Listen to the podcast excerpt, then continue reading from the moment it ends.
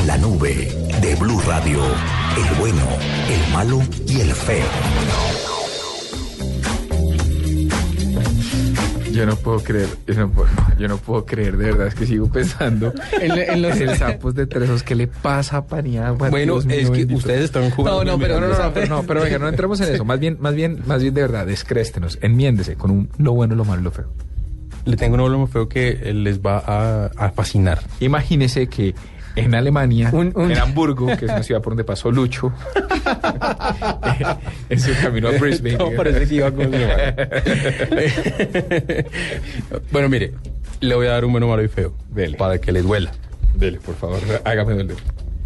Usted sabe No que bien, es- por favor, bueno, no lo repita.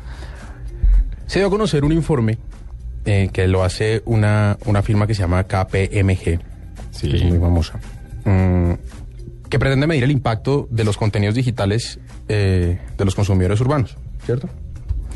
Defina el impacto de los contenidos. Digitales el impacto, o sea, cuánta, urbanos. a ver, se lo voy a explicar en términos de abuelita. ¿Cuánta gente se mete a Internet, Diego? ¿Cuánta gente navega por Internet y consume contenidos en Internet? Y eso es un impacto. No, esos son contenidos digitales. Ok. ¿Sí? Oye, pero me parece muy raro que usted no entienda eso siendo... ¿Cuál es su cargo? Gerente de contenidos digitales y no entiende qué Siga. es esta vaina. No, bueno, sí, listo. siga nomás. Entonces, los contenidos digitales. Mm, los usuarios que más consumen contenidos digitales Sí. están en China, en Brasil y en Singapur. Sí, en China ¿Cierto? no es donde hay censura. Bueno, pero es la gente que más consume. Hay censura, pero consumen contenidos digitales. Con censura o sin. O sea, que haya censura no quiere decir que no puedan entrar a Internet. Quiere decir que tienen acceso limitado a ciertas fuentes. Eh, ¿Esta sección se puede llamar El Pero? Sí, se llama el Sí. pero. Por- no el pelo, porque no tiene, el pero. Bueno, entonces, lo bueno. Los consumidores de China, Brasil y Singapur no solo son los que mm, tienen más apetito por con- los contenidos digitales y por acceder a ellos, sino que además son los que están más dispuestos a pagar por ello. Y eso a usted le debería interesar porque es un tema de negocio. El 20% de los consumidores en Europa y el 37% de los consumidores en Norteamérica dicen que han gastado más plata con respecto al año pasado, o sea, con respecto al, al 2012, que en lo que va este año han gastaron más plata con respecto al año pasado, en lo que tiene que ver con aplicaciones que dan acceso, eh, puede ser a revistas o a periódicos, ¿cierto? Entonces, hay, un, hay una mm, intención de compra de contenidos eh, digitales. Lo malo es que, aunque el 77% de los consumidores chinos y el 62% de los brasileños está dispuesto a recibir publicidad en línea a cambio de, un- de- que los precios sean más baratos, eh, en, otros mercados más desarrollados como en Europa o como, o como, o como en Estados Unidos, a la gente no le gusta que le pongan publicidad y dice que si pagan, prefieren pagar un, un- un, digamos, un fee completo Sí. a cambio de que no le toque Publicidad. publicidad. ¿Qué es lo feo? Que aunque la tendencia a pagar por esos contenidos digitales está aumentando, Sí. el informe dice que los usuarios en Europa y en Norteamérica están dispuestos a pagar por dos cosas. ¿Por cuáles? Libros Y su libro. y Libros. citas. Ok. Y citas. Dating, dating. Sí. Por eso sí ve. Mami. Entonces, si quieren pagar, pero lo que quieren pagar es para que les consigan novia. Ay, Dios. ¿Usted pagaría por citas, Diego? No. No. ¿Está seguro? Mire que en Europa y en Norteamérica la gente, 77% dice que sí. Hasta el momento voy bien, gracias. Ok, perfecto. Le tengo lo bueno, lo malo y lo feo rápido, si me permite. Sí, por favor, uno que dure menos de siete minutos. Es que me siento con el doctor Casas. O sea, en serio, ¿qué hacemos? Hernando Casas.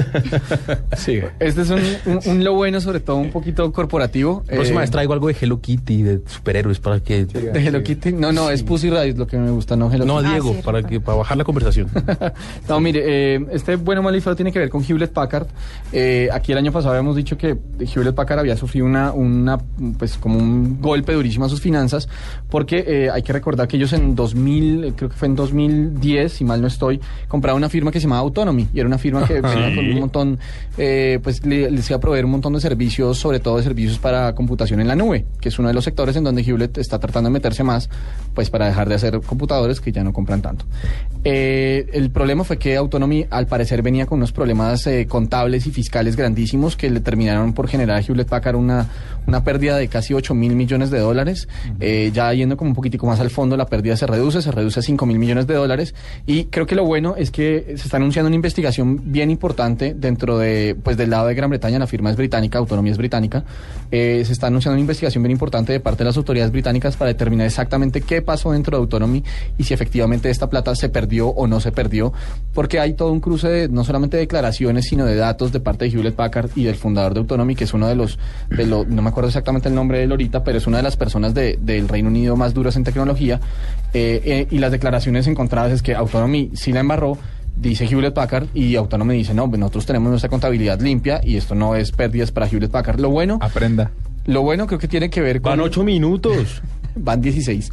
Eh, lo bueno tiene que ver con que probablemente Hewlett Packard, si logre averiguar exactamente qué pasó, pueda resarcir un poco sus balances fiscales y esto cae muy bien de, pues de cara, de cara al, al próximo cuarto fiscal donde tendrá que reportar eh, estas pérdidas. Lo malo, eh, claramente, es la desinformación que hay al respecto. No se sabe muy bien qué está pasando y lo feo tiene que ver, clara, o sea, de nuevo un poco con las acusaciones entre ambas compañías que no benefician a nadie y en últimas lo único que hacen es hundir un poquito más la acción de una empresa que de todas formas está pasando a fugias en estos tiempos de, de cambio del mercado.